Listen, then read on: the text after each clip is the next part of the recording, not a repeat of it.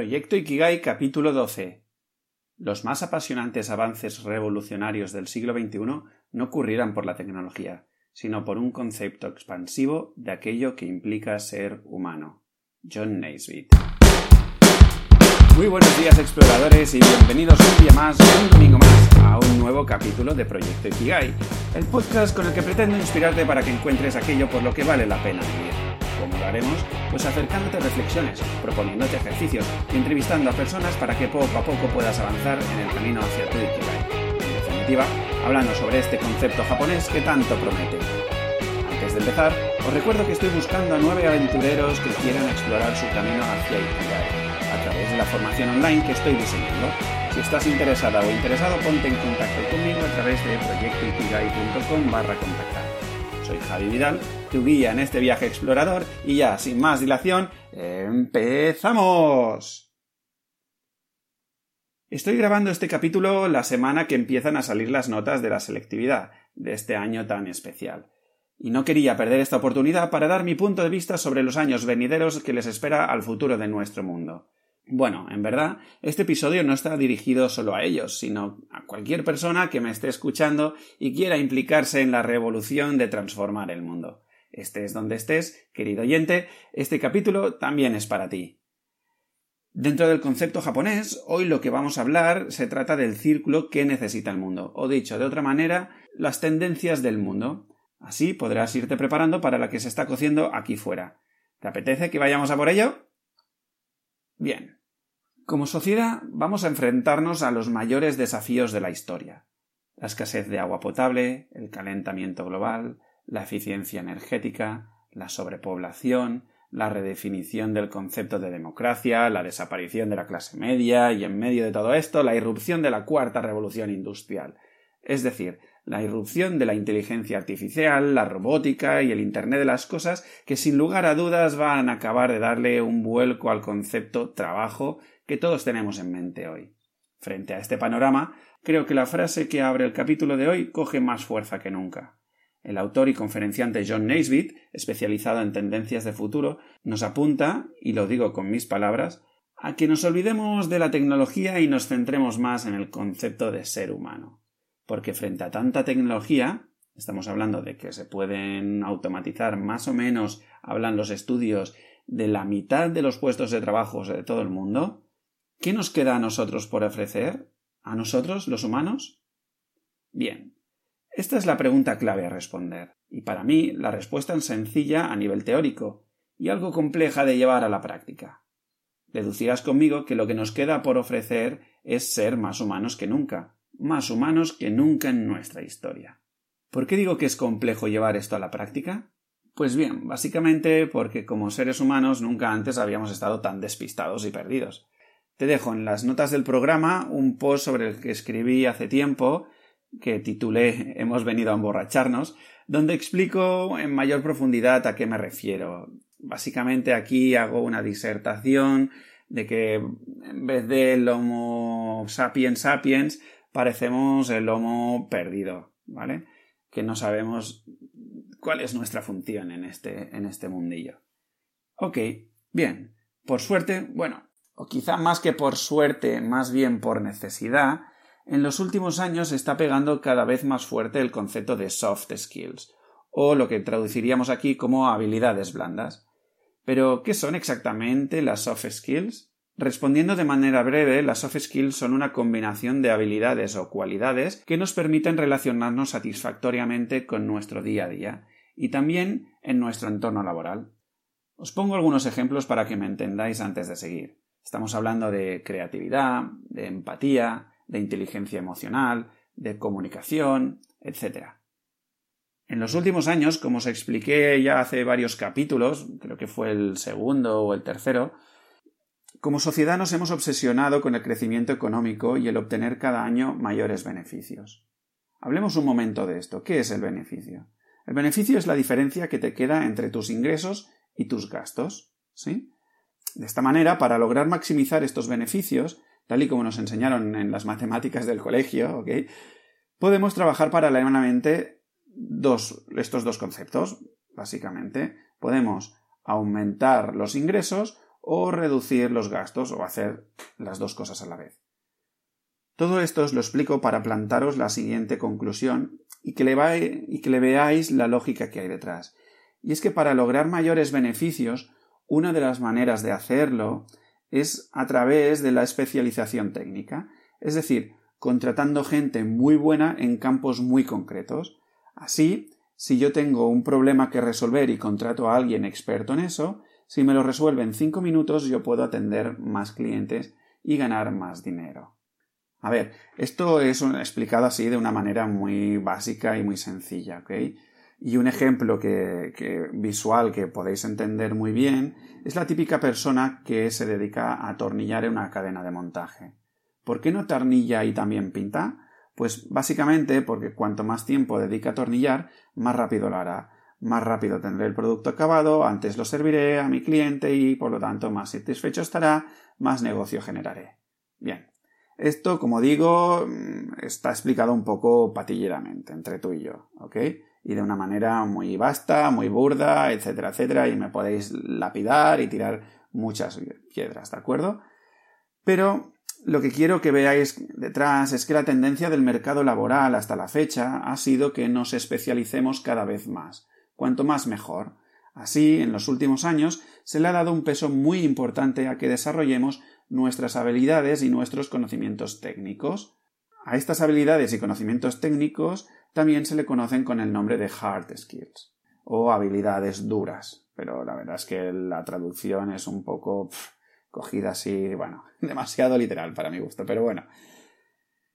El caso es que el mundo ya no funciona así, o al menos ya no funciona solo así. ¿Qué quieres decir, Javi? ¿Qué sucede con todo esto de las hard skills? ¿Me estás diciendo que son inútiles y que tengo que olvidarme de ellas? No, no, no, no. Pero vayamos por partes, ¿ok? Aquí hay dos grandes mensajes que te quiero transmitir. El primero es que si te apalancas en tus habilidades técnicas, es cuestión de tiempo que seas reemplazable. ¿Cómo? ¿Qué me estás contando, Javi? Ah, pongo vocecitas porque hay alguno de los oyentes que me ha dicho que las echa de menos. en fin. Bien. Pues imagínate que estás en un trabajo donde siempre resuelves el mismo problema, una y otra vez, una y otra vez. Ahí puede entrar en juego la robótica o la inteligencia artificial y hacerlo mejor que tú. Pero Javi, yo no siempre estoy haciendo lo mismo. Seguro que no. Date tiempo a que encuentres un patrón en todo lo que haces. Imagínate que hasta yo lo encontré arreglando robots más o menos complejos cuando trabajaba en la tienda de robótica en mi pasado. Incluso algunos estudios hablan que a día de hoy el 30 o el 40% de las tareas que hace un puesto de trabajo normal son altamente automatizables. Por otro lado, las hard skills se han convertido en una commodity, es decir, en algo que vayas donde vayas se da por supuesto que ya tienes eso. No te diferencia. De nadie. Esto quiere decir que si no tienes nada más que ofrecer en un mercado global como en el que estamos, lo vas a tener complicado para conseguir destacar. Marcar la diferencia, como seguro que te pueden decir los millones y millones de personas que se dedican al marketing, es todo. Ser diferente es clave. Y saber en qué marcas la diferencia y en qué aportas valor va a ser clave para los próximos años. Y ahora, después de este pequeño paréntesis, para poner todo en contexto, volvamos a retomar lo de las soft skills. Y es que, como ves, van a ser, si no lo son ya, trending en el mundo laboral de los próximos años. ¿No te lo crees? Te doy dos ejemplos. Agosto de 2018. Leo el titular. Apple y Google están contratando a personas sin título universitario. IBM y Ernst Young también. Julio de 2019. Bill Gates apuesta por la contratación basada en habilidades y no en títulos. Ya, Javi, pero me estás hablando de Estados Unidos. Esto nunca sucederá en España o en cualquier otra parte del mundo. Claro, como que aquí fuimos los precursores del Black Friday o del marketing. En fin, no me creas si no quieres, pero te animo a que lo investigues por tu parte, ¿sí? No te quedes estancado, simplemente investiga a ver qué sucede en tu mercado. Entonces sigo. Si te suena interesante esto de las soft skills, las preguntas que se suele hacer la gente a continuación es normalmente, son normalmente estas dos. La primera es cuáles son las habilidades que más demandarán en el futuro. Y la segunda, cómo puedo entrenarlas. A ver, sobre la primera pregunta hay que tener un poco de cuidado, porque según donde investigues verás una lista u otra de habilidades. Lista que, por otro lado, entre tú y yo va cambiando con el paso del tiempo. Así que yo no haría mucho caso a estas listas. Pero bueno, echarles un vistazo siempre ayuda a calmar un poco esa mente obsesiva que siempre está buscando respuestas y respuestas, ¿no? Así que te comparto la lista del World Economic Forum donde pregonan las siguientes 10 eh, habilidades que van a petarlo en los próximos años. La primera es la resolución de problemas complejos. Como te he dicho, la verdad es que estamos entrando en un momento en el que se nos plantean los problemas seguramente más complejos de resolver en nuestra historia como humanos. Entonces, saber tener esta resolución de problemas complejos, pues la verdad es que es algo que, se intuye necesario, ¿no? A ver, no hay que ser un lince tampoco para eso. La segunda sería el pensamiento crítico. ¿Aquí qué sucede? Sucede, pues, por ejemplo, que básicamente todo el tema de las fake news, eh, nos hemos acostumbrado muchísimo a creernos cualquiera, cualquier opinión que puedas encontrar en un post de un blog o de, en un podcast como este o en los vídeos de YouTube, etcétera, etcétera. Y entonces se hace muy difícil eh, tener, desarrollar este pensamiento crítico en tanto en cuanto saber pues la veracidad de las fuentes, poner todo en duda para explorar. Os recuerdo y os remito al capítulo de ser explorador y no geólogo. Y aquí hago un guiño a mis amigos Borja y Oscar que siempre me están dando la tabarra con esto de soy explorador, soy explorador, no voy a ser un geólogo. Y me hace mucha burla, pero la verdad es que, bueno, me da igual hasta aquí. Un beso para ellos. El tercer punto sería la creatividad.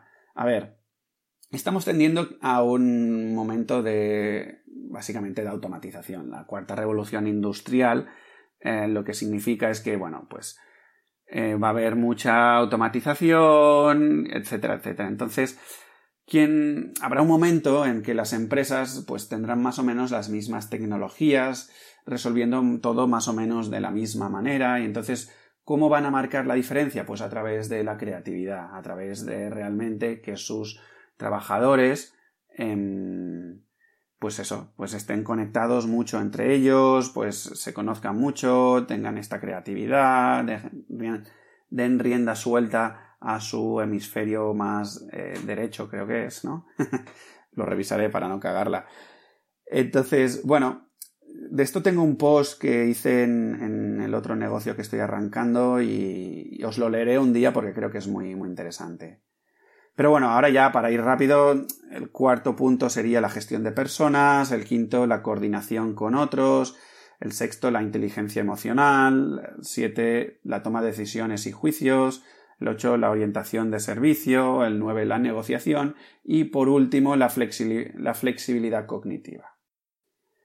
A ver, lo que sucede con esta lista, además de lo que os comentaba antes, que hay que tener cuidado porque esto va cambiando cada año y según donde lo busques encontrarás una lista u otra, es que además detrás de cada ítem de estos pueden haber muchas soft skills.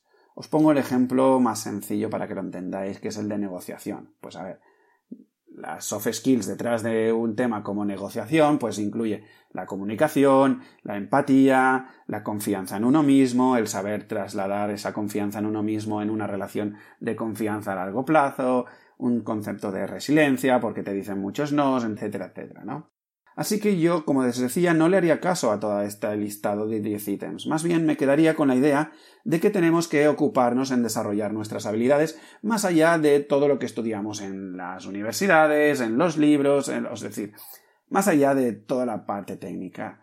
Por lo tanto, si estás eh, dudando en si hacer un máster ultra super guay de cómo funciona la inteligencia artificial porque has salido de telecos y no sé qué y no sé cuántos, está bien, puede ser muy útil, pero no te olvides tampoco de apuntarte a un curso que te espabile para desarrollarte, pues, a nivel relacional, a desinhibirte de tus vergüenzas, etcétera, etcétera. Porque te digo yo que si no, eh, tu apuesta es muy floja y las vas a pasar canutas los próximos años. Entonces, para hacer esto, em, como os decía ahora, un poco que me he adelantado, ¿no? Eh, lo mejor es romper con las dinámicas de siempre y probar cosas nuevas. Yo, por ejemplo, el año pasado me apunté a un curso que más o menos parecía de teatro, no era bien bien de teatro, pero más o menos tenía algo que ver y eso me ayudó a, pues, desinhibirme, a desnudarme emocionalmente y en algún momento físicamente, etcétera, etcétera. También de vez en cuando lo que hago es me esfuerzo a conocer gente nueva. Esto a mí me cuesta horrores, es decir, cuando me hago con un grupo, soltarlo y experimentar con gente nueva, la verdad es que me cuesta. Entonces, bueno, me cuesta, pero me voy forzando, ¿sí? Por otro lado, en este podcast yo os estoy animando cada mes más o menos a un ejercicio nuevo y la verdad es que no estoy recibiendo ningún tipo de feedback y esto me asusta un poquito ya no por el simple hecho, bueno, pues el tiempo y el esfuerzo que me ocupa eh, pensar un ejercicio que sea divertido, que os lo pongáis en práctica y que sea, vamos, la pera limonera, sino más allá de eso es que, bueno, me preocupa que mm, lo escuchéis sin ponerlo en práctica, porque al final todo esto es para vosotros. Yo estos ejercicios, la gran mayoría, los voy poniendo en práctica de alguna manera parecida. Pero bueno, yo no desfallezco y seguiré animándote para que lo intentes tú. Si es cuestión de daros la tabarra, seré el primero en darosla, no os preocupéis. En fin, el resumen de todo esto es que si quieres tener un futuro, te invito a que investigues qué significa ser humano para ti y cómo puedes desarrollar en mayor profundidad la conclusión a la que hayas llegado. Bien, por hoy no me alargo más. La verdad es que quería hacerte una pincelada así mm, alto pájaro para que veas pues lo que está viniendo en los próximos años. Espero haberte aclarado un poco qué es esto de las soft skills, de las hard skills, que se comprenda la importancia de buscar maneras de expandirme como ser humano, porque la cuarta revolución industrial está a la vuelta de la esquina y la verdad es que va a ser un poco mm, impepinable, imprescindible, capital empieces a desarrollarte esta parte más, mm, más humana, menos tecnológica, menos técnica, ¿sí? Porque si vas a hacer de robot, te digo yo que los robots saben hacer más de robots que saben hacer de ser humano. Esto, esto va a ser, eh, como diría, la conclusión más obvia de la historia del podcast, quizá, pero bueno, ¿qué quieres que os diga? Eh, hasta aquí llegan mis neuronas. Espero que te haya gustado y si es así, te estaré eternamente agradecido si te suscribes a Spotify o en iVoox o los compartes por tus redes sociales. La verdad es que yo ya no sé qué deciros para que esto llegue así a más gente, localice nuestra tribu, ampliemos esta familia de exploradores y consigamos que cada vez más personas encuentren su equilibrio. Yo seguiré publicando sin desfallecer eh, dándote la tabarra, haciendo vídeos, subiéndolo a YouTube, haciendo cualquier cosa para que poco a poco encuentres tu equilibrio. Exploradores, está siendo un placer y seguimos en la aventura de la vida.